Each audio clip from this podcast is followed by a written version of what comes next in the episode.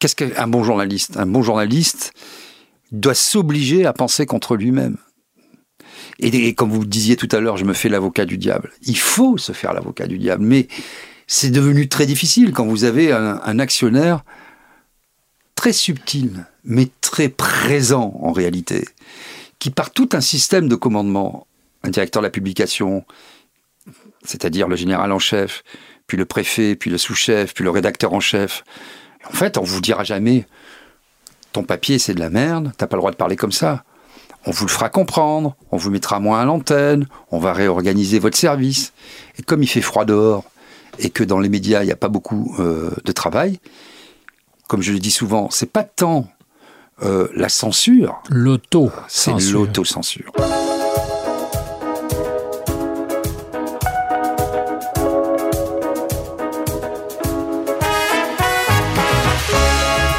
Bonjour à tous, bienvenue à un nouvel épisode de Contact. Je vais encore une fois cette semaine vous rappeler de vous abonner à notre chaîne si ce n'est pas déjà fait, quelle que soit la plateforme. On est à peu près partout. YouTube, évidemment, mais aussi Odyssey, Rumble. Vous pouvez nous trouver sur les réseaux sociaux, Facebook, TikTok maintenant, Instagram, et puis Apple, Spotify, Google si vous nous écoutez. Et puis si vous aimez ce que vous entendez ici, s'il vous plaît, faites-le savoir, partagez nos épisodes, dites que vous aimez, que vous likez pour parler en bon français de l'Académie. Je vous présente notre invité parce que j'avais très hâte de le rencontrer. Avec nous cette semaine, Didier Maesto, un homme à la parole très libre, aujourd'hui journaliste indépendant. Vous avez pendant plusieurs années été patron de Sud Radio, une antenne qui clash souvent dans le paysage mainstream, c'est comme ça que vous aimez le nommer, et ça correspond à quelque chose qu'on connaît. Un clash particulièrement audible pendant la crise de la COVID où vos invités ne pensaient pas toujours dans le sens de ce qu'on appelait, de ce qu'on estimait être l'espace consensuel. Vous avez aussi fait de la politique, participé à l'élection de Jacques Chirac, c'était en 1995. Vous avez écrit quelques livres, le dernier, récit autobiographique. Un, petit peu, oui. Un petit peu, oui, mm. biographique, très très biographique, Passager clandestin. Peut-être que ça vous définit assez bien. Didier Maestro, bonjour. Bonjour. Merci d'être là. Merci à vous de m'avoir euh, invité. Je vous suis, vous écoute depuis longtemps déjà, euh, comme plusieurs personnes qui m'intéressent pour leurs paroles. Et, alors c'est pas du tout accusatoire, j'ai le sentiment qu'il y a une évolution et que vous êtes aujourd'hui animé par une colère sourde. Oui, il y a une, il y a une vraie colère parce que il y a un monde mainstream qui s'organise avec ses propres codes. C'est-à-dire, il a euh, ses médias, ses jeux du cirque, ses jeux olympiques, là, qui vont, qui bientôt arriver dans des circonstances un peu troubles, un peu compliquées, hein, parce que on n'arrive pas à avoir assez de policiers, de gendarmes, on n'arrive pas pour assurer la sécurité. Pour assurer la sécurité, ils n'arrivent pas à, embaucher euh, des vigiles pour la sécurité privée et euh, les transports sont pas prêts. Enfin, on embauche même des intermittents du spectacle pour faire les policiers, me dit-on. C'est ça, exactement. Euh, donc voilà, il y a un, monde mainstream qui vit selon ses propres usages, ses propres codes.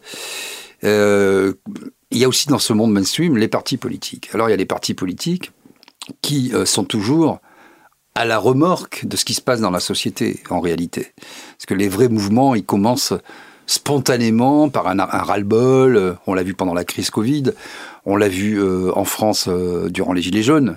Euh, tout le monde a été dépassé. C'était, il n'y avait pas de chef. C'était vraiment une colère sourde là, mais pour le coup qui s'est exprimée de façon assez sonore, assez brutale, très décentralisée. Très décentralisée. Euh, il n'y avait pas de mot d'ordre pratiquement. Hein. Chacun, euh, c'était à la fois la force de ce mouvement et aussi sa faiblesse.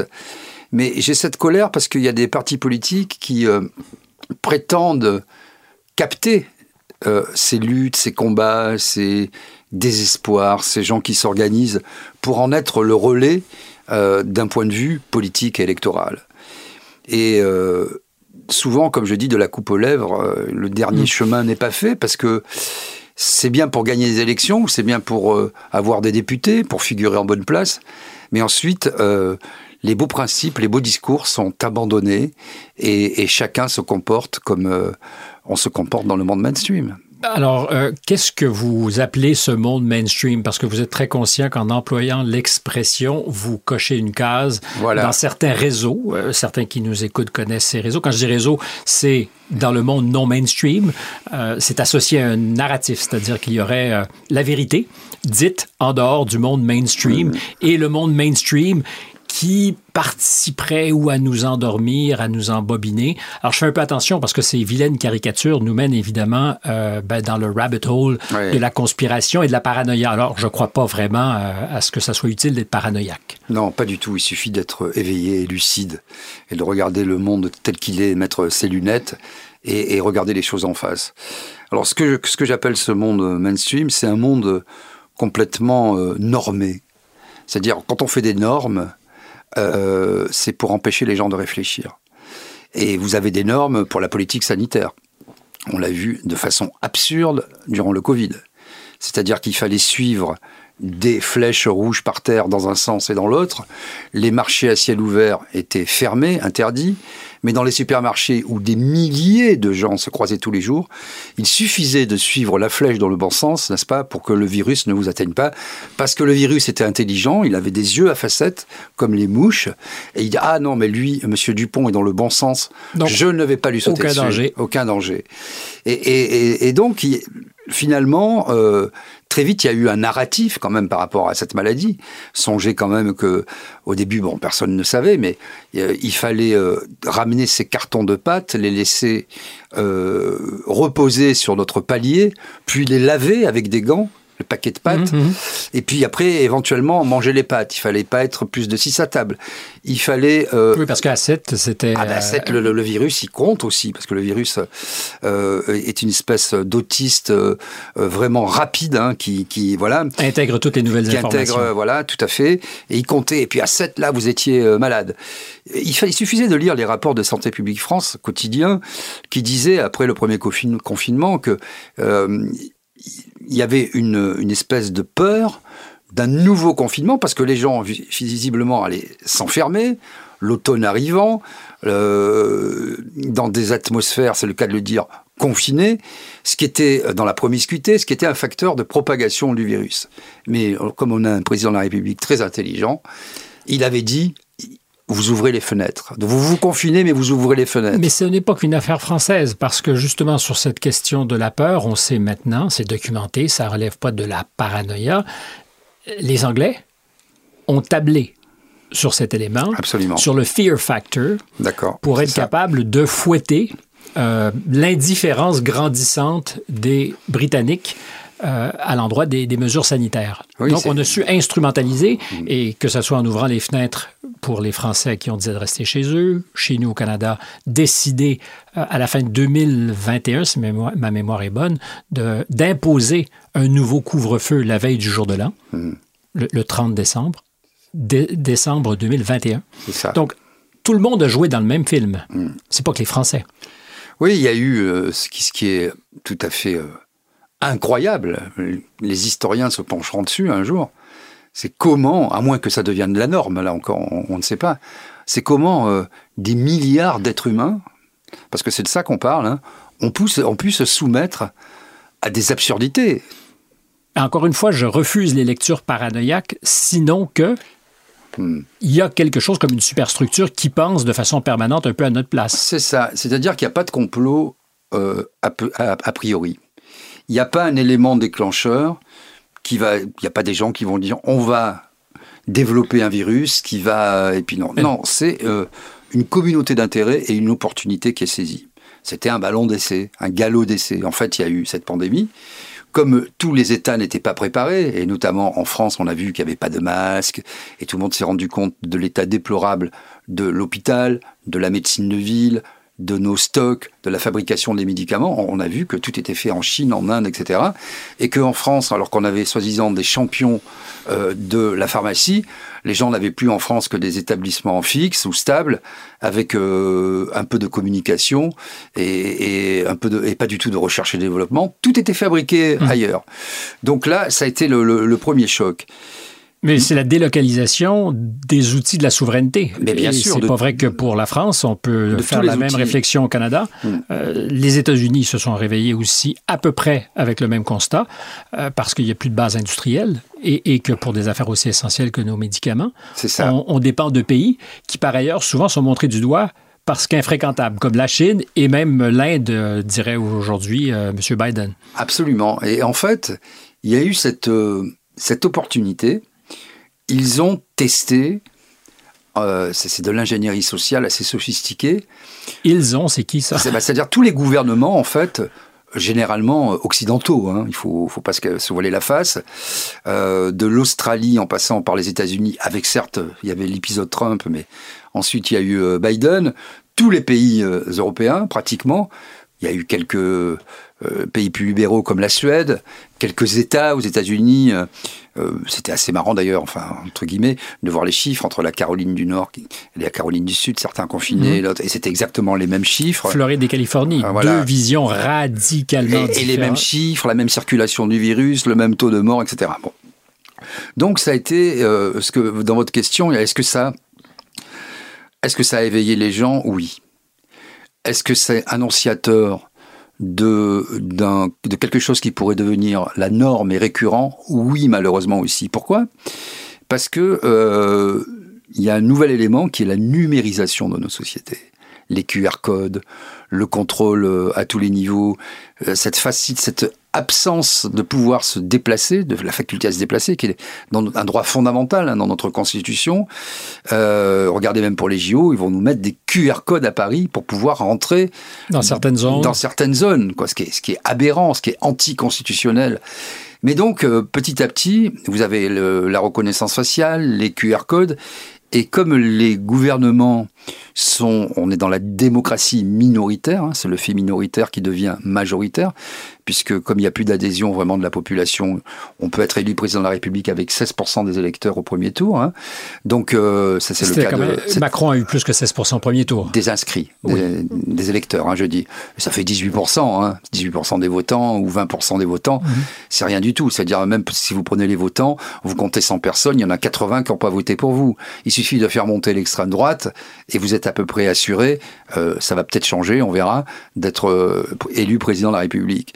Donc, euh, voyez petit à petit, par cette numérisation, vous n'allez pas vous battre contre des robots, vous n'avez pas votre QR code, ben, finalement, ben, vous rentrez pas, vous pouvez pas voyager, vous pouvez pas vous loger, vous pouvez pas aller à l'hôtel, vous pouvez pas aller au restaurant, vous pouvez pas être dans l'espace public, et petit à petit, comme peau de, chagrin qui, se rétrécit, votre vie se rétrécit, votre horizon se rétrécit, et après vous allez faire quoi?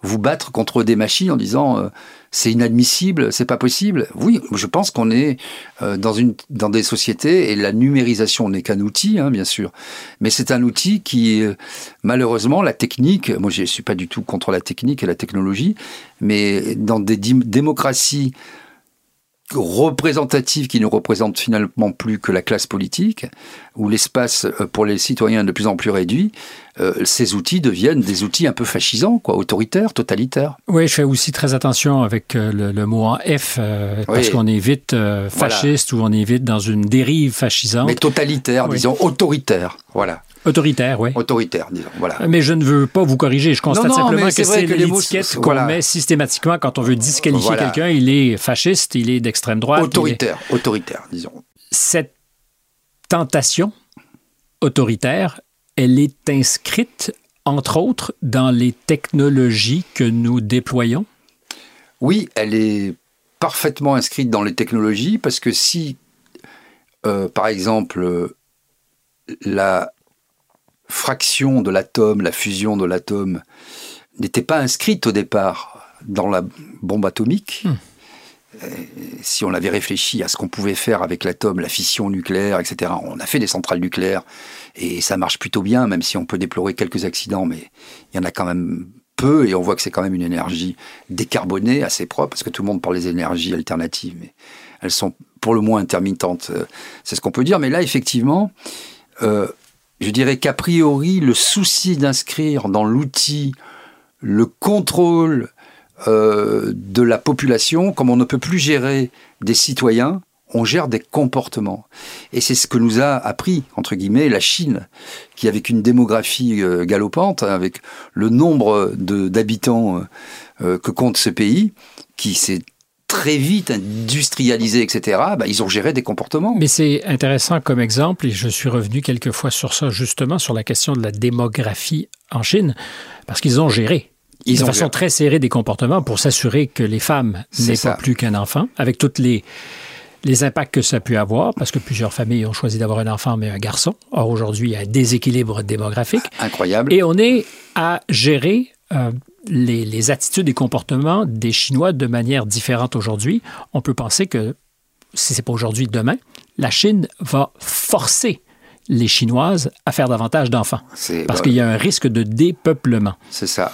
Euh, donc, on est dans la gestion aujourd'hui, au plus haut sommet, parce que vous parlez de la Chine. Bien sûr. De nos comportements, mais est-ce qu'on peut calquer cette logique sur ce qui se passe chez nous? Écoutez, je pense que le, le programme social tel qu'il a été élaboré à Chine, en Chine, avec ces systèmes à points, c'est-à-dire vous avez euh, un, carnet de points, disons, et que si vous payez pas euh, une amende, si vous avez fumé une cigarette dans un lieu interdit, si vous avez consulté un site internet interdit ou si vous avez émis des opinions qui déplaisent au pouvoir central, vous perdez des points. Et euh, vous perdez des points et votre nom est inscrit euh, quand vous, parce que vous avez euh, par votre téléphone, etc., vous êtes tracé, vous arrivez dans une gare et vous voyez votre nom défiler, mauvais citoyen. Donc là aussi, on vous culpabilise, on vous met la honte. Alors vous êtes accueilli à la gare, Didier Maesto, mauvais citoyen. Mauvais citoyen, etc. Alors, ça a des impacts au-delà de cette vexation insupportable, parce que l'État, normalement, est au service des citoyens. C'est qu'une délégation de pouvoir. Là, c'est quand, l'État devient totalitaire et autoritaire, c'est lui qui dicte votre propre vie. C'est un renversement complet euh, des choses. Et puis, vous avez, par exemple, le Digital Services Act. Euh, Alors, je vous arrête là-dessus. DSA. Digital Service Act adopté au mois d'août dernier. C'est ça. Euh, c'est l'Europe qui a adopté, ça. Sur proposition de Thierry Breton. Donc, commissaire français. Voilà. Et ça, c'est vraiment intéressant parce que ça change la donne complètement et pas seulement qu'en Europe, les Américains vont peut-être devoir s'ajuster. De quoi s'agit-il, Didier Maisto? Bien, en fait, c'est de une espèce, c'est euh, George Orwell, hein, c'est une espèce de contrôle euh, a priori et en temps réel et a posteriori de ce qui se poste sur les réseaux sociaux. C'est-à-dire les, les, plateformes, les hébergeurs euh, seront euh, pénalisés si elles laissent passer un certain nombre de d'éléments. Alors, moi je dis bravo pour ce qui concerne le terrorisme, par exemple. Bravo pour ce qui concerne le racisme ou l'antisémitisme. Si vous commencez à dire je vais tuer euh, tout le monde, euh, tous les juifs, euh, parce que si, parce que ça, il faut que le type soit poursuivi et arrêté. Et ça, ça me semble normal. Bon. Sauf que dans ce, dans ce service acte, vous avez le terme opinion. Opinion. Vous pouvez être criminalisé, arrêté pour une opinion parce qu'elle va être jugée complotiste, non conforme, mais qu'est-ce que ça veut dire? Hors des clous. Hors des clous. Qui décide quelle autorité suprême est capable de dire le bien et le mal en dehors de ce qui est déjà prévu par la loi et qui est très restrictif? Vous ne pouvez pas euh, attaquer les gens sur leur euh, préférence accointance sexuelle, pour leur couleur de peau, pour leur religion, euh, pour tout ce qui est racisme, pour tout ce qui concerne le terrorisme, l'incitation au suicide, les sectes, la violence. Mais on va, on va légiférer jusqu'où? C'est-à-dire qu'à un moment, euh, euh, si vous, vous aimez les, plantes vertes, on va vous dire non, il faut aimer les plantes bleues. On en est là aujourd'hui. Ah, quelque chose qui ressemble à un délit d'opinion, quoi. Ben oui, c'est-à-dire que on introduit dans une loi qui doit être la rationalité, l'expression de la rationalité et c'est sophistiqué le droit, c'est ce qu'il y a de plus beau. C'est-à-dire à un moment, on est capable d'édicter des lois, comme on sait quelle est la nature humaine, pour pouvoir vivre ensemble. C'est-à-dire on, modélise des situations et euh, on essaie de les, de les comprendre pour les adapter à toutes les possibilités dans la société. Mais si cette loi est basée sur l'arbitraire et le subjectif, ça veut dire que demain, moi, je peux interdire à un tel ou un tel de parler et je ne sais pas. Un adversaire politique. Un adversaire politique. Et le problème, c'est que les plateformes qui ne veulent pas euh, d'embêtement ou d'ennui bah, commencent déjà à serrer la vis. À serrer la vis. Euh, essayer de parler, d'avoir une parole alternative sur la Covid, sur le traitement, sur les effets secondaires des vaccins, sur les contrats de Pfizer, par exemple. Mais vous, moi, j'ai plein d'amis qui ont des, et j'y participe aussi à des médias indépendants. Les, les vidéos, elles font des centaines de milliers de vues. Elles font 200 000 vues en 24 heures. Puis elles disparaissent. Et elles disparaissent. Et puis, et puis quand on vous supprime pas votre compte, parce que c'est arrivé à un ami il y a un mois, on lui a, il était sur Twitch, on lui a supprimé son compte, tous ses abonnés, etc. Et il, il essayait de se, rebeller. Bon, voilà, il, il, leur fait un procès. Faire un procès à Twitch, c'est pas simple. Mais dire, mais donnez-moi une raison. On n'a pas de raison à vous. Ils ont fini par lui répondre, nous n'avons pas de raison à vous donner, nous sommes souverains. Quelque chose comme ça. Mais qu'est-ce que c'est ça? Alors, on va pas dire les grands mots, on va pas aller dans les ligues ou les faisceaux, mais euh, il faut reconnaître que c'est quand même une tentation. Plus il y a plein de gens qui nous écoutent, je, je les invoque souvent euh, ici, qui vont se dire, bah, et si cette parole était dangereuse, et si effectivement euh, il était opportun de faire taire certaines opinions, pourquoi ne, ne pas donner à des gens compétents? Alors, oui, je me fais l'avocat du diable. Bien sûr. Euh, il faut pourquoi toujours... ne pas donner à des gens compétents, euh, d'ailleurs, il faut savoir qui sont ces gens, parce que je ne le sais toujours pas, le droit ben, de donner la parole à certains et de l'enlever à d'autres. Parce qu'on rentre dans ce règne de l'arbitraire. Mais écoutez, je pense qu'il y a euh, déjà plusieurs choses. Il y a tous les domaines, euh, en tout cas en France, mais je sais qu'au Canada c'est pareil, c'est même pire sur certains sujets, qui sont strictement encadrés par la loi et vous ne pouvez pas dévier. Bon. Mais ça c'est clair. Ça c'est clair. Deuxièmement, euh, vous avez déjà une loi, des lois ordinaires avec euh, donc la loi, la doctrine, euh, la jurisprudence, la jurisprudence, des possibilités d'appel et pouvez aller jusqu'en cassation. C'est-à-dire que tout est déjà prévu. C'est-à-dire que si vous estimez que M. Durand a dépassé les bornes, ben, vous, lui faites un procès, vous l'attaquez. Votre avocat euh, cite les articles, par exemple pour la diffamation ou pour euh, l'appel à la haine, euh, qui sont dans le code pénal, et l'affaire est jugée. Et ça suffit. On va pas tout criminaliser a priori, pour avoir une société normée, euh, ben ça va être l'enfer. C'est déjà l'enfer. On est très près de cette criminalisation de la parole. Euh, au moment d'enregistrer, on n'est pas très loin de ces événements. Quand on sera en diffusion, plus tard, probablement en janvier, il se sera passé un peu de temps, mais euh, l'athlète euh, irlandais, Conor McGregor, qui a invectivé le premier ministre irlandais suite aux euh, manifestations, sinon émeutes qu'il y avait eu, et surtout qui a pris à partie le premier ministre qui parlait d'avoir retrouvé une jeune fille de 4 ans euh, que nous avions perdue, qui s'était égarée alors qu'elle avait été kidnappée par le Hamas. Alors, McGregor dit peut-être que vous pourriez nommer les choses et ne pas parler d'une enfant qui s'est égarée, elle a été kidnappée. Le surlendemain, on dit on est à étudier si oui ou non McGregor a tenu des propos qui pourraient être jugés criminels. Hmm.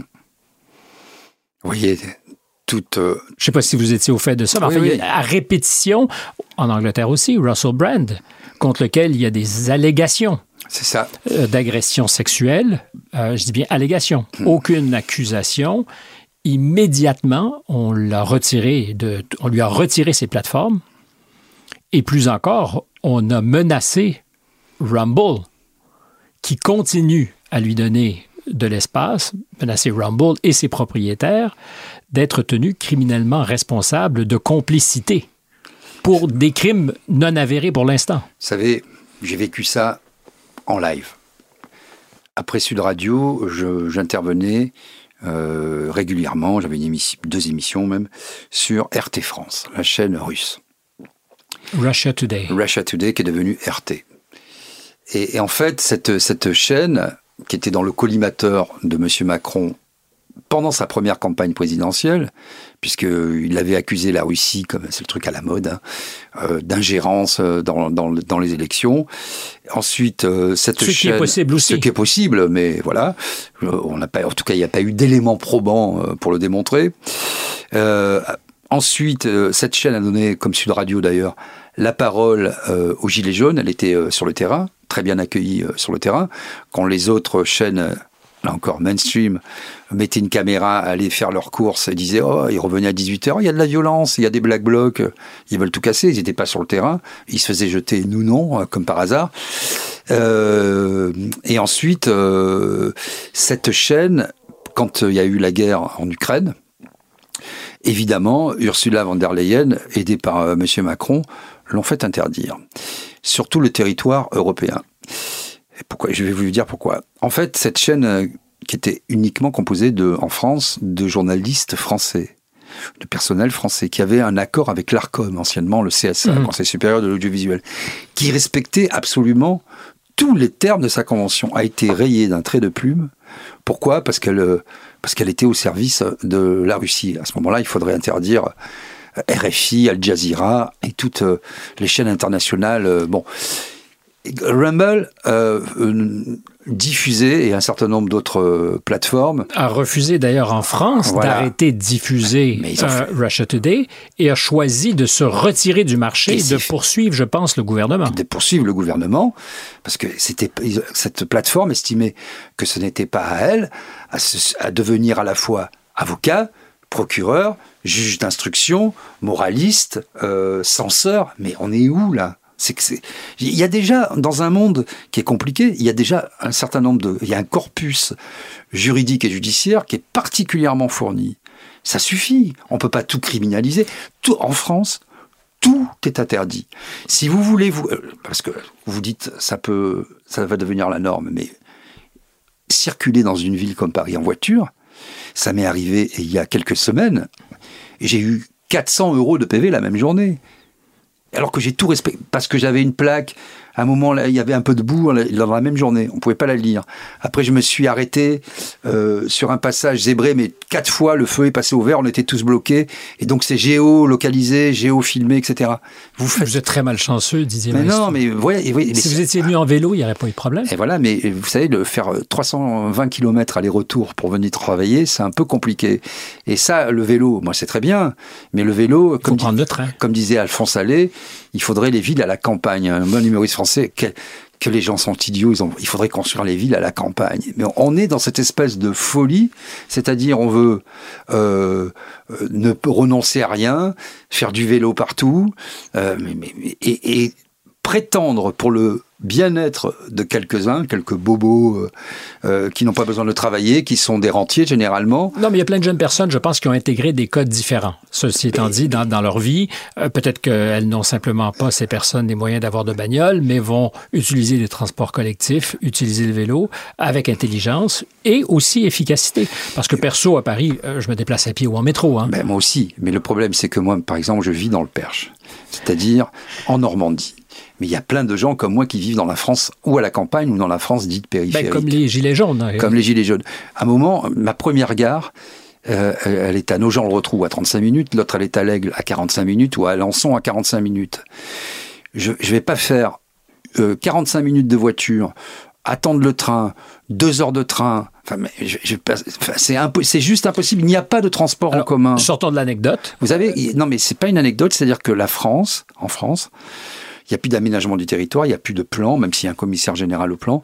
Ce n'est pas que français, je vous rassure. Il y a 80% de la population qui vit sur moins de 20% du territoire. Il faut retenir ces chiffres. Le Canada aussi, hein. il y a des mégalopoles et puis c'est vide, c'est un pays vide. Et, il faudrait peut-être probablement plus prononcé encore chez nous. Voilà, tout à fait. Alors, je reviens à ce qui est peut-être plus fondamental que notre droit de circuler, mais en même temps, c'est très lié. C'est notre droit de penser différemment. Euh, parce que si on criminalise la parole ou on se donne les moyens pour criminaliser certaines paroles, ça induit des choses, c'est-à-dire ce qu'on se permet de penser ou de ne pas penser. Parce que si on pense quelque chose et que systématiquement, à chaque fois qu'on veut dire, il faut filtrer, sachant que ce qu'on pense est problématique, on devient schizophrène on devient schizophrène parce que la pensée et la, parole, la parole, c'est une façon d'échapper au déterminisme. Parce que ce qui nous constitue, qu'on soit de droite, de gauche, euh, c'est nos expériences. C'est quelque part la culture qui vient combattre euh, la nature, qui vient combattre le déterminisme et qui fait qu'on s'en sort qui fait qu'on peut s'exciper d'une situation, qu'elle soit sociale, économique, humaine, euh, climatique, territoriale. Bon. Si vous, si vous intégrez et ça, on le voit dans les sociétés totalitaires, hein, qu'elles soient, que, que, ce soit, euh, on voit l'Italie fasciste, par exemple. Je, je, renvoie tout le monde à cette, ce magnifique film. Parce qu'on dit comment c'est possible aujourd'hui que des milliards d'êtres humains. Mais regardez, une journée particulière, mmh. une journée particulière. On voit euh, ce magnifique film avec euh, Mastroianni et, et Sophia Loren. Euh, comment on consent comment tranquillement? C'est possible, si vous voulez. Voilà, vous avez tous les voisins il est, il est homosexuel, il écoute de la musique, il est professeur, tatati, tatata, papa, Et tout le monde se tient bien quoi, bien tranquille, parce que c'est le fascisme.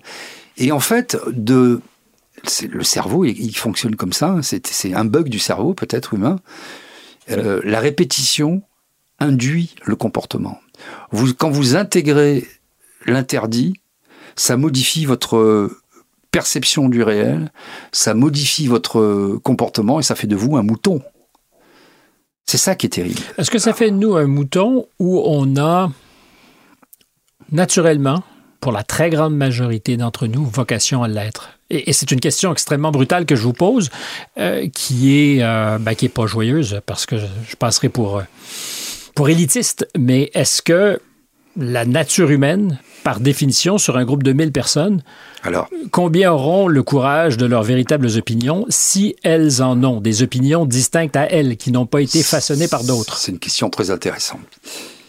Si vous regardez, alors, si on considère que nous sommes des animaux, ce que nous sommes d'abord, on est au sommet de l'évolution, mmh. mais nous sommes quand même... Euh, Super prédateurs. Des animaux, voilà. Donc, quand vous regardez, je sais pas moi, par exemple, des sociétés de singes, vous avez le mâle dominant ou d'autres. À un moment, et eh ben, tout le monde se mesure, et puis le mâle dominant, tout le monde fait pareil. Mais c'est marrant quand même, parce que phonétiquement, le mâle dominant ou le mâle dominant, c'est un peu très adjacent. C'est hein. très adjacent. Et qu'est-ce qui fait que vous pouvez, comme je disais, vous extirper de ça? C'est la culture, c'est la connaissance, c'est le savoir, c'est euh, tout ce qui permet de nous émanciper et d'échapper à ce déterminisme, d'échapper à la force par la subtilité, par la ruse, par l'intelligence, par la construction humaine, par l'art, par la poésie, par la pensée. Par l'envie d'échanger. Par l'envie d'échanger, par les rapports humains, par l'instinct grégaire aussi euh, de l'homme, par les particularités qui sont mises en avant. Mais si vous avez quelque chose au-dessus, vous parliez de super de structure, qui vous écrase, qui vous aplanit, ben, après, vous êtes dans la norme parce que vous savez que vous allez avoir des problèmes. Et c'est pour ça que les sociétés totalitaires sont très policières. Et c'est pour ça que la Chine, qui peut pas mettre un policier évidemment derrière chaque, euh, citoyen, gère des comportements, euh, gère l'internet, euh, met des codes, des QR codes partout, gère absolument tous les comportements, mais aussi tous les toutes les possibilités de votre vie quotidienne. C'est-à-dire, on voit aussi ça dans les religions un peu totalitaires, hein. c'est-à-dire c'est à la fois un code religieux, mais aussi un code civil, un code pénal, un code comportemental, un code vestimentaire. Et c'est très difficile de s'extraire de la masse, de s'extraire de son groupe social, ethnique ou religieux pour avoir un comportement différent. Et, si par-delà vos résistances à vous et moi, le meilleur monde ou le meilleur des mondes était juste derrière nos résistances? Et que nous nous retrouvions tous dans cette espèce de, de zone euh, tiède de confort où des gens plus sages, talentueux et intelligents décidaient pour nous de ce qu'est notre bien. On serait libéré de cette angoisse. Alors, euh, avoir à décider pour nous-mêmes. Ça, c'est la tentation euh, facile et elle est on se dit, bon, finalement. Mais je serais prêt, moi, à rendre les armes, puis on me dit, tiens, Stéphane, tu vas être euh, dégagé de toute préoccupation, s'occupe de tout. Et voilà, c'est là, c'est ça, le, totalitarisme commence là, parce que si vous voulez, on a vécu. Euh, la social-démocratie, ça a été ça. En tout cas en France. C'est-à-dire, c'était l'idée que, euh, globalement, il y avait des partis de gouvernement, de gauche et de droite, avec le centre qui faisait l'apport, centre-droit, centre-gauche, avec une euh, des écoles très bien, qui formaient très bien les gens, comme l'ENA par exemple, euh, une superstructure, donc euh, des, hauts fonctionnaires, et que dormez tranquille. De toute façon, il va rien vous arriver, que ce soit la droite ou la gauche. Il y a suffisamment de garde-fous dans la société. La société, c'est une démocratie représentative. Dormez tranquille, braves gens. Sauf que ça n'a pas marché. Sauf que la France est devenue un agrégat de communautés disparates, une société euh, policière qui a plus aucun consensus, que les gens s'insultent, passe-moi le sel, euh, non, ça va te faire voir, salopard. On en est là aujourd'hui en France. Donc ça ne marche pas. Donc cette illusion du confort n'est qu'illusion. N'est qu'illusion et produit de la violence en réalité parce que et du chaos. Et du chaos parce que l'être humain a besoin, en tout cas je ne sais pas s'il l'est, de sentir que sa vie est singulière et qu'il n'est pas un simple amas de cellules, un simple clone de son voisin. Alors il doit s'inscrire dans une tradition, il doit parler une langue, il doit s'insérer, s'intégrer, s'assimiler, respecter la loi. Mais il a aussi le droit d'être un peu différent de son voisin. Nous avons été, vous et moi, toutes nos vies durant, euh, entraînés à, à contrer les excès du pouvoir. On disait que nous étions le quatrième pouvoir. Alors j'ai été élevé dans ce mythe fondateur pour moi du quatrième pouvoir, empêcheur de tourner en rond, empêcheur de penser en rond, euh, là pour poser des questions qui peuvent être fâcheuses, mais qui ne sont jamais mauvaises, parce que par définition, il n'y a que de mauvaises réponses, pas de mauvaises questions, ou des réponses qu'on n'aime pas. Or, je ne sais pas aujourd'hui, j'ai de la difficulté à à savoir le rôle que joue le monde de l'information et des journalistes dans le monde que nous construisons. Hmm. Euh, je ne sais pas si je fais sens. Vous étiez ah, à Sud Radio, j'imagine que vous êtes posé ce genre de questions parce que vous avez été montré du doigt. Alors certains diront pour les bonnes raisons, d'autres euh, ben, que vous faisiez bien votre boulot. Mais c'est une vraie question parce que, je vous cite, vous parliez d'aplanir les différences tout à l'heure. Vous avez déjà dit, au fur et à mesure que nos écrans de télévision se sont amincis, se sont aplatis, c'est aussi la profondeur de réflexion du journalisme qui est disparue, comme si c'était inversement proportionnel. Plus les écrans sont plats, moins on pense profondément. Il y a deux explications à ça. Hein. Il y a une trois peut-être. Allez, il y a une première, c'est euh, la concentration des médias euh, dans les mains de personnes on dit des oligarques, qui ont intérêt à piloter l'information d'une certaine manière. Alors on dit souvent pour une vision de la société, ça peut exister, mais c'est surtout pour protéger et développer leur business. C'est comme ça. Et dès lors que vous êtes, moi ça me dérange pas. C'est un levier de développement bah pour les business qui possèdent ces médias. Donc c'est jamais désintéressé. C'est jamais désintéressé, c'est déjà un paratonnerre, une protection. Quand vous avez un média, euh, c'est difficile de vous attaquer parce que vous avez peur ensuite d'être traîné dans la boue, euh, d'avoir une enquête euh, sur vous. Donc c'est pour ça que les milliardaires achètent des médias. En général, ils, boivent le bouillon, ils perdent du fric avec les médias. Hein. C'est pas là qu'ils font au premier degré, en tout cas, de, de l'argent. Hein. Au premier degré, parce que au deuxième degré, ça peut leur apporter beaucoup. Deuxièmement, euh, il y a la question des conflits d'intérêts. Quand vous êtes en affaire avec l'État, que vous vendez des armes, des médicaments, que vous dépendez de l'État pour de la téléphonie ou de l'Internet, ou des travaux publics, pour la commande publique, euh, bah, vous avez les 100% des médias français avec ça. Donc euh, là, déjà, il y a un sérieux problème. Supprimer. Et ce n'est pas que français. Voilà, pas que français, mais en tout cas, supprimer la possibilité des conflits d'intérêts, c'est supprimer une bonne partie des problèmes. Ensuite, vous êtes dans une société où tout va vite. Tout va vite, c'est-à-dire les réseaux, etc. Il faut être premier.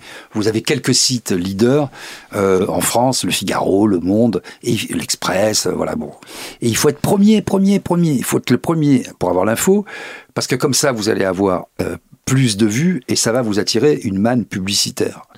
Troisième problème, et qui n'est pas le moindre, en France, tout est centralisé par l'agence France Presse, l'AFP et 80, 100% des rédactions, soyons pas hypocrites, ne font que de la ressucer de dépêches AFP. Alors, il y a quelquefois des gens qui. Quand même, il y a des organisations qui ont. Le, Figaro dirait nous avons des journalistes qui diligentent leurs enquêtes, qui font leurs interviews. Le Monde dirait la même chose. C'est très intéressant. J'y suis allé au Figaro récemment, voir un copain. D'autant que vous avez commencé votre carrière. C'est ma première maison. Moi, Figaro, euh, on nous envoyait sur le terrain. Aujourd'hui, il y a une, un open space dans le Figaro. Vous avez des jeunes dans une, fourmilière. Et toute la journée, ils font ça. Ils, réécrivent les dépêches AFP. Alors, de temps en temps, vous avez, vous avez deux, trois éditorialistes qui font des plateaux télé et qui font des papiers, qui font des, éditoriaux en, première page. Vous avez très peu d'enquêtes, très peu d'international. Pour le magazine, c'est des trucs d'agence qui sont achetés clé en main, pardon. C'est un quatrième pouvoir encore? C'est le quatrième pouvoir du pouvoir. C'est-à-dire, le pouvoir a sécrété sa propre opposition, certains disent opposition contrôlée, je n'irai pas jusque-là, parce qu'il y a aussi des journalistes libres, il y a quand même, on n'est pas non plus... Non, parce que vous vous décrivez aujourd'hui comme journaliste indépendant. Oui. Qu'est-ce que ça signifie, un ben, Ça signifie qu'on ne dépend que de soi-même. C'est dans, le dictionnaire de San Antonio, il avait dit euh, la véritable indépendance... Euh, consiste à savoir de qui on dépend euh, et de, de, dépendre de qui on veut. Ben, moi, j'ai décidé de dépendre euh, de mon propre travail euh, et, ça, et ça va bien. L'indépendance absolue n'existe pas. Mais en tout cas, personne. L'indépendance, c'est la capacité à ne jamais accepter un ordre. J'interromps l'écoute de l'émission pour quelques secondes. C'est une promesse pour vous rappeler une fois encore de vous abonner à notre chaîne. Si ce n'est pas encore fait, ça fait toute la différence au monde. De nous aimer aussi, de nous liker. Les algorithmes nous ont à l'œil et vous pouvez faire la différence. Vous pouvez aussi nous suivre sur tous nos réseaux sociaux. Comment expliquez-vous c'est une drôle de façon de, poser la question. Je, me vois répéter la formule quand j'ai une intuition de la réponse. Alors, je dis toujours comment expliquez-vous? Euh, que Sud Radio,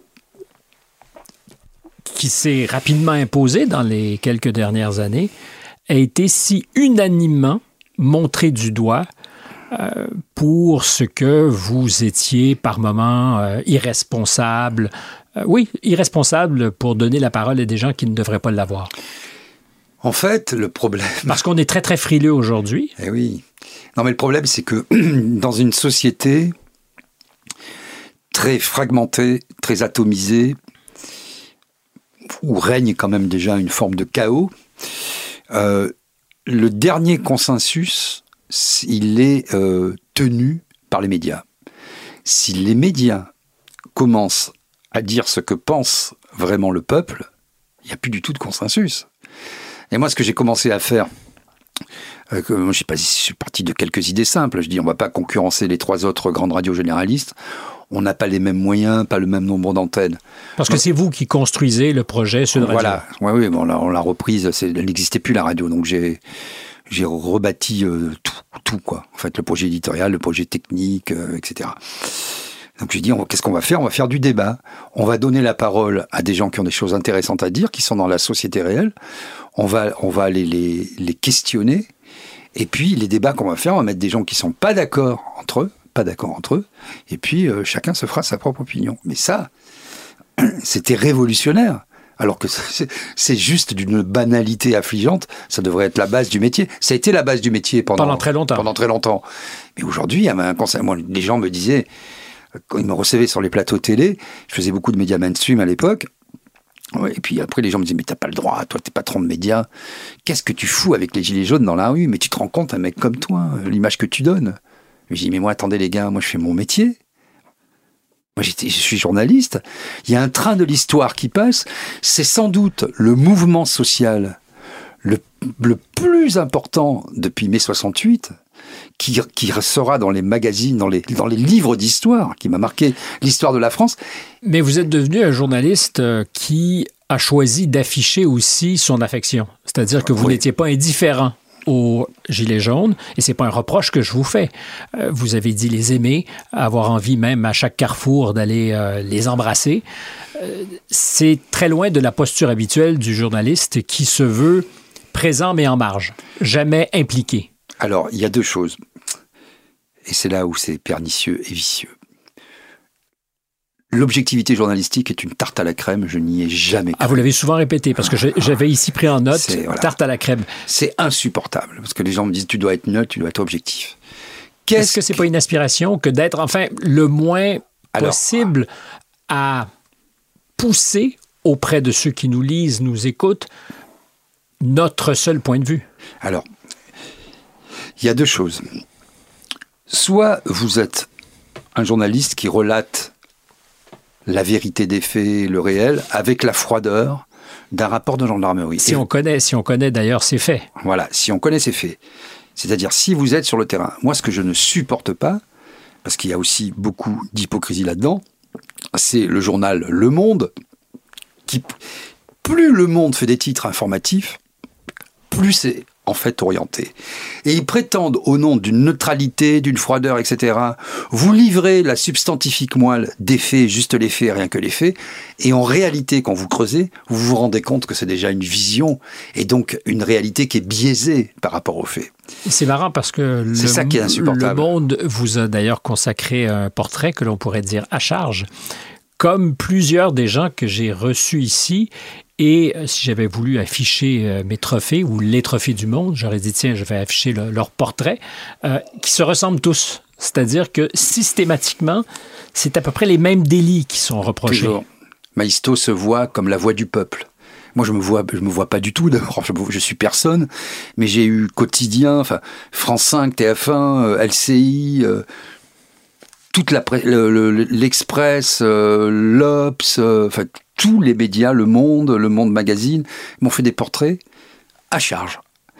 En, disant, regardez ce mec, ah il est, alors c'est toujours le même, le truc, il est populaire, on peut pas, on peut pas dire que il est pas sur le terrain, il est populaire, il est aimé, mais il manie des concepts, c'est un peu complotiste, etc. Mais moi, j'ai jamais été complotiste de ma vie. Il n'y a pas plus rationnel que moi. Je, veux dire, à un moment, je suis dans le débat d'idées. On peut ne pas être d'accord avec moi. Se peut-il que parce que le populisme est aussi euh, une étiquette à redouter. Être populiste, si on est politicien, c'est euh, très embêtant. Euh, se peut-il que le pouvoir, et par extension, je dirais les médias, n'aiment pas ceux à qui ils disent parler? Ils n'aiment pas. Alors, ça, c'est une question fondamentale. Les journalistes parlent d'abord à une espèce d'opinion fantasmée qui serait la réunion de l'ensemble des journalistes et du monde politique dans une espèce d'arc républicain et euh, en termes d'histoire des idées et des concepts qui serait acceptable. C'est-à-dire, il s'adresse à des gens, ça c'est bien, ça c'est mal. Qui savent donc d'entrée de jeu ce que sont les codes convenus. Qui savent exactement ce que sont les codes Mais ces gens-là n'existent pas. Je veux dire, c'est un millionième de la population. Et c'est là, effectivement, où ils n'aiment pas les gens réels. Ils n'aiment pas les gens qui transpirent. Ils n'aiment pas les odeurs. Ils n'aiment pas le bruit. Ils n'aiment pas tout ce qui dépasse. Ils n'aiment pas tout ce qui est imparfait. Vous avez dit, quand vous parliez des gilets jaunes, je vous arrête sur la transpiration et les odeurs, je suis vulgaire comme un gilet jaune. Alors là, je me suis dit, c'est le gamin de Toulon, euh, méprisé peut-être parce que venant euh, ben, du peuple, euh, de parents ouvriers, qui revendique comme un badge d'honneur le fait qu'il puisse être vulgaire ou jugé comme tel par ceux qui le regardent de haut. C'est absolument ça. À un moment, en fait, il y a eu une, espèce de fusion euh, avec euh, ces gens-là qui me paraissent euh, être l'âme et la profondeur de la France. D'ailleurs, avec beaucoup de perfidie, M. Macron, ses ministres et tous les journalistes des médias officiels ont applaudi à 20 heures pendant la crise du Covid toutes ces personnes, les euh, premiers de corvée, les essentiels. On les applaudit, bravo Et là, il y avait plus Les gens de la santé, par Les gens de la santé, là, tout le monde était magnifique. Ça tient grâce à vous. Il y avait plus d'arabes, il y avait plus de noirs, il y avait plus de juifs, il y avait plus de fonctionnaires qui foutent rien, il y avait plus de feignants. C'était, il y avait plus des boueurs euh, dégueulasses, euh, etc. C'était la France parfaite. Quand tout le monde a repris sa vie, dans le confort, le petit cocon dont vous parliez tout à l'heure. Le confort et l'indifférence. Le confort et l'indifférence. Tout le monde, tout le monde a commencé à se regarder en chien de faïence. Les Arabes, les Noirs. Il n'est pas vacciné, les personnels de santé pas vaccinés, on les a suspendus. Sans traitement, sans salaire, sans rien du tout, au mépris de toutes les règles, de toutes les lois. Ils ont été réintégrés. Il a fallu. C'était le dernier pays, la France, à, à, les réintégrer. Le dernier pays. Mais vous vous rendez compte de, de, de l'horreur qui a été vécu par ces gens-là, qui ont tenu la société euh, à bout de bras. Et, oui, donc oui, ces gens-là, moi je les défendrai toujours, parce que dans le texte que, que vous citez, je, finirai, je finissais en disant le jour où je, serai dans la merde, c'est un, excusez-moi pour la vulgarité, mais c'était aussi le ton du sujet, c'est Mhm. un putain de gilet jaune qui viendra m'en sortir. Et, et, et, et en fait, je pense qu'il y a une solidarité. Alors, elle est un peu fantasmée, hein, parce que dans les, dans Vous êtes laissé emporter aussi par le mouvement, quoi. bah, il y a quand même, a- C'est pas un reproche. non, non, mais il y a quand même un lyrisme. Oui. Il y a une espèce de, Mais on a commencé sur la colère, de fougue aussi, voilà, de, de, de lyrisme, de, de, de l'emportement, de la fougue révolutionnaire, etc. Il faut, faut pas le nier, évidemment. Ça fait partie des, ça fait partie de, de la mythologie euh, des choses, quoi. Mais on a commencé sur la colère. Oui, alors la colère, la colère, elle est toujours là, cette colère. Elle est, Peut-être plus grande aujourd'hui? elle est plus grande, elle est plus profonde, et surtout, alors, elle est plus fragmentée aussi. Et c'est là, si, si vous voulez, il n'y a pas la colère aujourd'hui, il y a des colères. Il n'y a plus la révolution, il y a des révolutions. Regardez avec ce qui se passe depuis le 7 octobre, euh, la guerre Hamas-Israël. Les gens sont s'entre-déchirent, y compris dans les, dans les familles. Mais il y a quelque chose, justement, puisque vous parlez du 7 octobre et de ce qui a suivi, il y a une injonction. Elle est vraie chez, euh, j'allais dire chez nous au Canada, puis j'y suis pas, mais au Canada, aux États-Unis aussi, en France, à choisir un camp. Hmm. Or, il se trouve qu'il n'y a pas un monopole de l'horreur entre Israël et euh, Gaza ou les, les Palestiniens. De part et d'autre, sur 50 ans, quand on fait l'histoire, il y a des chapitres sombres et dégueulasses. Moi, je suis un des rares dans le débat public, on n'est pas très nombreux, bon, on est même très peu nombreux, euh, à ne pas choisir. Qu'est-ce que j'ai dit Moi, dit déjà, ce qui m'a choqué, notamment euh, chez Mélenchon et euh, la France insoumise, c'est qu'ils ont enjambé le 7 octobre comme si rien ne s'était passé. C'est un acte terroriste horrible, monstrueux, euh, comme tous les actes terroristes, sauf qu'il est à une échelle euh, incroyable, 1200 personnes, des violences, euh, plus que des violences, des femmes violées, égorgées, baladées sur des pick-up. Je viens de lire un dernier rapport, j'ai arrêté parce que les, les traitements qu'elles ont subis par le Hamas avec des coups de ciseaux dans l'entrejambe, je vous passe les détails, hein, l'horreur absolue, ça n'existe pas. Donc j'ai dit, si on n'accepte pas cette idée que on n'a pas besoin, comme ils l'ont fait, comme ils l'ont dit, d'avoir une consultation juridique pour savoir si c'est du terrorisme ou pas, il faut une condamnation politique, humaine, ontologique, morale, philosophique. C'est du terrorisme. Et c'est de la barbarie, on n'en veut pas. Qui est ensuite, sur un autre plan, une éventuelle condamnation judiciaire. C'est de, c'est de la fable, parce que là, c'est la Cour pénale internationale, etc. Jamais personne n'est condamné. Euh, Israël n'est pas signataire. Vous pensez que le procureur va dire Hé, Bibi, viens ici, je vais te juger pour crime contre l'humanité. Enfin, tout ça, dans, dans 30 ans, c'est une fable Du pipeau. du pipeau auquel croire que les gens lâchent. Après, une fois qu'on a accepté ça, est-ce que est-ce que on est fan de Netanyahou?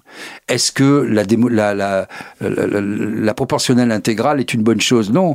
Est-ce que le Likoud de Monsieur Netanyahou avec l'alliance des ultra-orthodoxes et les colons, euh, qui n'est pas le Likoud de Monsieur Ariel Sharon, est-ce que c'est une bonne chose pour le pays? Non. Est-ce que le Israël n'est pas divisé? Bien sûr que Israël est divisé avec la loi. Rappelez-vous, il y a encore quelques mois sur la justice. Mais je vous rappellerai aussi Voilà. que le Likoud de Menahem Begin était le Likoud d'un ancien terroriste. Mais bien sûr. euh, qui avait mis euh, des bombes, euh, Absolument. qui avait fait sauter des, des Anglais. Absolument. Euh, donc, donc, le, le monopole du terrorisme, il n'est pas que dans un camp. Il n'y a pas de monopole du Il n'y a, terrorisme. il y a pas de monopole de terrorisme, mais il ne faut pas avoir des indignations à géométrie variable. Ben non. On- Voilà. Et, et moi, c'est ça qui me choque beaucoup quand vous parliez de l'injonction à choisir un camp. C'est-à-dire, je ne suis pas. Euh, c'est pas parce que je dis que le Hamas est un mouvement terroriste que je suis islamophobe. Et c'est pas parce que je critique la politique de Netanyahou que je suis antisémite. Mais y a, on a perdu. mais évidemment, Mais oui, mais évidemment, pour parce nous, que c'est complexe. pour nous, c'est évident. C'est-à-dire, ce qui est évident, c'est l'appréhension de la complexité. Puis moi, j'y suis allé, en plus, à Jérusalem, à Gaza. Bon, c'est très complexe. Et quand on se plonge dans l'histoire de la Palestine et de, et de cette terre et de et de et Mais de on la- aimerait réduire ça justement à une équation où il n'y a pas de variable, Ben oui. où tout est clair. Mais oui, ça, vous voyez, le problème. Il y a plusieurs euh, paramètres. hein. Ça rejoint exactement ce qu'on disait euh, tout à l'heure. C'est euh, l'immédiateté de la circulation de l'information, l'instantanéité, le fait que ben, tout le monde a accès un peu à avoir une parole. Hein. Les réseaux sociaux, c'est aussi le, point faible hein, des réseaux sociaux. C'est-à-dire à un moment, euh, euh, jamais j'ai vu autant de, d'islamophobie. De bêtises. Et, d'antisémitisme et de bêtises au kilomètre. Mais les gens disent des trucs, mais, mais je dis, mais, vous vous rendez compte de ce que vous êtes en train de dire? Les gens me disent par exemple. Oui, mais c'est au nom de toutes ces bêtises qu'on veut aujourd'hui mieux contrôler la parole. Alors qu'il y a 10 ans, 12 ans, voilà. quand le printemps arabe était en train d'éclore, on applaudissait, alors je ne dis pas les bêtises, mais, on applaudissait les réseaux sociaux qui avaient permis d'ouvrir un espace démocratique dans ces régimes ou auprès de ces régimes autoritaires. Alors, je me pose la question. Euh, qui aujourd'hui va arbitrer ce que la parole des gens chez nous est factieuse, séditieuse ou au contraire utile? Personne ne peut le faire. Comme je disais tout à l'heure, seule la justice, si elle est saisie, seul le juge peut éventuellement euh, condamner, et c'est-à-dire il peut dire si la loi a été respectée mhm. ou pas.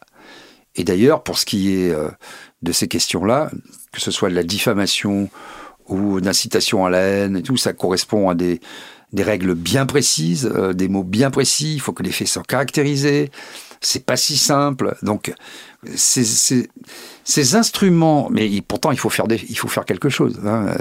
C'est très compliqué. Hein, celui qui a la solution aujourd'hui, la, solution on peut pas trop l'avoir parce que si euh, les réceptacles de la contestation, de la colère, euh, si les partis politiques jouaient leur rôle, si les médias... Mais vous avez commencé en disant qu'ils ne le jouent voilà, si les médias jouaient leur rôle, cette colère, elle ne s'exprimerait pas comme ça, premièrement. Deuxièmement, si... Euh, Parce qu'il y a un rapt, donc, de la parole populaire par les médias. Et par les politiques. Et par les politiques. Donc, il y a une frustration qui, selon vous, est proportionnelle au dérapage qu'on voit sur les réseaux sociaux. Bien sûr. C'est-à-dire, les gens sont en colère parce qu'ils ont bien conscience que quand un politicien ou un média se saisit d'un sujet qui les concerne, ils empoisonnent, ils polluent le sujet, et après, euh, il est toujours maltraité, donc la colère. Mais alors, que dire, je m'excuse parce que je vous interromps, mais que dire à tous ceux qui, journalistes qui nous écoutent, de, euh, ben de leur responsabilité, mais aussi de, leur bonne foi, parce que je crois, moi, que je connais plein de gens qui sont mes collègues amis, qui pratiquent avec bonne foi, et qui sont souvent aussi, d'ailleurs, montrés du doigt, diabolisés par des gens qui les écoutent en disant ah, Vous êtes complices, vous ne savez pas faire votre boulot. Or, j'ai pas moi l'impression que. Enfin, plein de gens que je connais qui font le métier, comme sans doute vous en connaissez, sont de mauvaise foi ou mal intentionnés. Bien sûr que non. Euh, il y a beaucoup de gens qui font euh, honnêtement leur travail, mais c'est ce qui est compliqué, c'est que vous avez toute une chaîne de responsabilité. Aujourd'hui, je parlais de qui possède les médias. Et euh, aujourd'hui, comme il y a beaucoup d'acquaintances entre le monde politique et les médias, c'est très compliqué. Endogamie, dit-on. Ben oui, mais c'est très compliqué. Qu'est-ce qu'un bon journaliste? Un bon journaliste doit s'obliger à penser contre lui-même. Et, comme vous disiez tout à l'heure, je me fais l'avocat du diable. Il faut se faire l'avocat du diable, mais c'est devenu très difficile quand vous avez un actionnaire très subtil, mais très présent en réalité, qui par tout un système de commandement, un directeur de la publication, c'est-à-dire le général en chef, puis le préfet, puis le sous-chef, puis le rédacteur en chef, en fait, on vous dira jamais ton papier c'est de la merde, t'as pas le droit de parler comme ça. On vous le fera comprendre, on vous mettra moins à l'antenne, on va réorganiser votre service. Et comme il fait froid dehors et que dans les médias il n'y a pas beaucoup euh, de travail, comme je le dis souvent, c'est pas tant euh, la censure. L'auto. C'est l'autocensure. Et l'autocensure, c'est ça la sophistication de ce système, c'est qu'il arrive à nous inoculer des comportements d'autocensure qui conduisent en période de pandémie à nous autosigner des trucs en disant je m'autorise à aller acheter mon pain chez un commerçant essentiel. Vous vous rendez compte? Non seulement je me rends compte, mais je me souris à moi-même parce que je repense à l'échange que nous avions sur Israël et sur les Palestiniens ou sur Gaza, le Hamas. et à ce que je vous ai dit qu'a déjà été le Likoud, parce que de leurs leaders ont déjà été des terroristes, et j'étais en train de réviser en temps réel, pendant que je vous parlais, le risque que j'avais pris d'être jugé pour ou euh, antisémite euh, ou euh, d'avoir choisi mon camp, c'est-à-dire celui des, du Hamas, parce que je critiquais. En fait, c'est sans fin, mais ça nous ramène à ce que vous disiez à l'instant. L'autocensure, c'est-à-dire qu'on sait tous très bien ce qu'est la ligne du parti. Le problème, si vous voulez, c'est que dans la vie, on peut évoluer. Le problème, la solution, en réalité. Que des gens aient été terroristes et soient rentrés dans le droit chemin. Que des mouvements euh, d'autonomie, euh, comme action directe, comme euh, euh, ce qui se passe en Irak, etc. finalement, les choses, il y a des gens qui sont qui ont arrêté la lutte, qui ont renoncé à la lutte armée, qui se sont présentés à des élections, qui ont été élus, etc. Et par exemple, en Irlande, vous avez une paix, une paix relative, ça peut mmh, toujours mmh. exploser, mais bon, vous avez la paix. Et donc, c'est pour ça que je n'aime pas, moi, avoir la tâche originelle, Dire, mais le type, il peut évoluer. Moi, je crois en la rédemption. Je crois que nous ne sommes pas uniquement euh, le fruit de nos ancêtres. Bien sûr, il y a la tradition, bien sûr, il y a l'héritage. Mais on a le droit d'évoluer. Et donc, quand ces gens viennent dans le champ démocratique, il faut leur ouvrir la porte. Il faut leur ouvrir l'espace. Parce que si on reste sur des déterminismes euh, très forts... Donc, si le Hamas décidait de se réformer, euh, mais très sérieusement, ah et, et choisissait une voix plus démocratique que, que la sienne, parce qu'on dit qu'ils ont été élus, mais il faut voir comment. Euh, vous pourriez concevoir, vous, que des gens qui ont participé euh, aux attentats du 7 octobre puissent être réhabilités? C'est très compliqué, mais en fait, il le faudra. La solution, c'est ce qu'a fait De Gaulle après la Deuxième Guerre mondiale. Son alliance, c'était le CNR, les communistes, des communistes à l'extrême droite. À l'extrême droite. Et il a eu, il y a un moment, il a amnistié tout le monde. Alors, soit on fait ça, soit on tond euh, toutes les femmes qui ont couché avec des Allemands.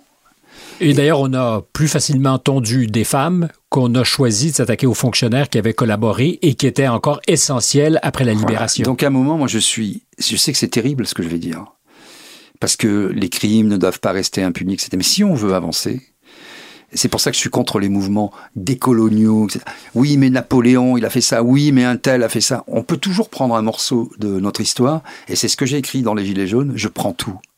Je prends tout. Mais oui, c'est imparfait. Oui, bien sûr que d'un point de vue euh, du droit, c'est pas satisfaisant. D'un point de vue de la morale, c'est dégueulasse. Mais qu'est-ce que vous voulez faire? Donc si oui, alors il y a des conditions très nettes que le Hamas révise sa charte et, euh, ne disent pas que dans sa charte, il veut, veut toujours euh, éradiquer Israël. Ça commence par là. Renoncer euh, à la lutte armée, participer à un processus électoral. C'est vrai que l'autorité palestinienne, Mahmoud Abbas, excusez-moi, mais enfin, c'est il n'existe plus depuis ah, il a été années. mais je vous dirais que le pouvoir israélien, depuis longtemps, s'est très bien accommodé de l'idée aussi de diviser euh, bah, l'autorité palestinienne et le pouvoir chez les Palestiniens. Oui, mais ça, c'est toujours... pour régner. Le cynisme, euh, on l'a vu euh, avec Ben Laden euh, les États-Unis et la CIA, hein, Ben mhm. Laden, qui est un pur produit de, des États-Unis. Bah à l'époque où il faisait la guerre aux Soviétiques. C'est ça, le Hamas. Bon, j'irai pas jusque-là, même si les gens sur les réseaux et dans les médias ont exagéré en disant c'est une création d'Israël. Non, non. Ah, c'est pas ce que je dis. C'est pas. Non, non, mais nous on le dit pas, mais beaucoup de gens l'ont dit. C'est une création. Non, c'est pas une création.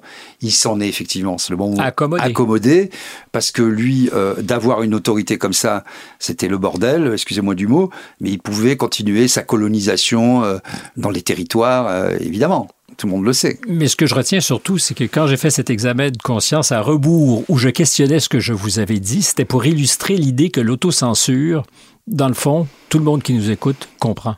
Parce qu'on sait toujours jusqu'à où on peut aller.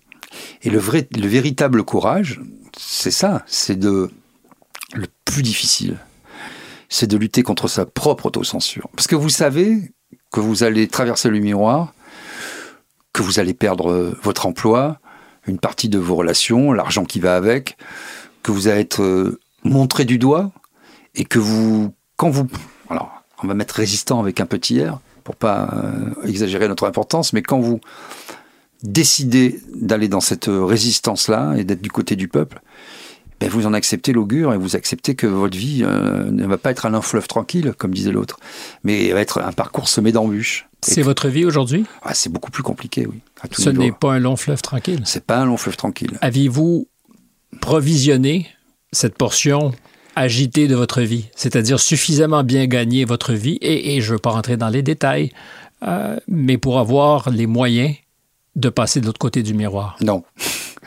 Clairement non, parce que euh, quand vous faites ça, vous... C'est-à-dire que vous avez un appel en vous qui vous dit si tu fais pas ça, tu peux pas te regarder dans une glace. Vous le faites. Intéressant pour quelqu'un qui va aller de l'autre côté de la glace. C'est ça. Vous le faites et après vous bricolez quelque chose pour dire bon merde j'ai sauté là je suis au milieu du guet j'ai même dépassé le guet je suis presque de l'autre côté du fleuve je peux pas retourner en arrière parce que si je vais mourir si je retourne en arrière et personne ne me permettra parce que j'ai échappé à la dizaine de crocodiles qui me poursuivaient il me reste 20 mètres à faire je vais les faire ces 20 mètres mais je sais que de l'autre côté c'est terrain incognita personne ne m'attend personne ne va m'accueillir il n'y a pas d'entreprise en face il n'y a pas de civilisation il va falloir que je me débrouille. Si c'était à refaire, je referais exactement la même chose. Mais je vous ai entendu, et ceux qui sont avec nous euh, en vidéo vous ont vu déglutir avant de répondre à cette question. Et c'est, je vous ai écouté beaucoup et souvent depuis deux semaines. C'est la première fois que je vous vois réfléchir in vivo à cet enjeu, à cette idée de ce que ça représente vraiment? Ben, c'est-à-dire qu'on ne vit pas seul. On a une famille. Donc vous, vous avez une famille. Voilà, moi j'ai une famille. Euh, ça les choix euh, impliquent les autres. Vous avez des enfants? J'ai des enfants. Est-ce qu'ils vous jugent? Euh, Non, ils me jugent pas. Ils ont la, la délicatesse de pas me juger, mais ils me font pas de reproches non plus. Mais je sais que parfois pour eux ça a été difficile. Ils vous trouvent excentrique? Ils me trouvent un peu excentrique, un peu trop dans le combat. Et sans doute auraient-ils espéré que je sois un peu plus calme et sans doute un peu plus présent pour eux. Parce que c'est un reproche, ça, qu'ils ont, que ma famille m'a parfois formulé. T'es toujours le bon samaritain pour les autres, mais pour nous, t'es parfois un peu absent. Et les choix que tu as faits, on les comprend. J'ai de la chance d'avoir des gens euh, euh, pleins d'amour et de compréhension et d'intelligence. Mais euh, j'ai fait souffrir les miens, je pense, dans ces choix-là. Parce que c'est mes choix. je suis un père de famille. Euh, je faisais faire bouillir la marmite. J'ai encore un fils qui est étudiant. C'est plus compliqué, quoi. C'est pas, euh, pas facile. Bah, je vais pas me plaindre parce qu'il y a des gens plus à plaindre. Mais... Non, mais c'est quelque chose qui a de l'écho chez moi parce que j'ai un père qui a été idéaliste et, militant, qui s'est beaucoup intéressé au sort du peuple. Mais peut-être des fois s'intéressait beaucoup moins au sort de ceux qui mijotaient justement euh, dans la cuisine chez lui. C'est, on est vite happé. Parce que si vous voulez, à un moment, quand vous épousez des causes populaires, on choisit pas, on est constitué. Moi, je suis constitué comme ça. Il faut absolument, il y a une manie, il faut que tu prennes la parole, il faut que tu viennes filmer.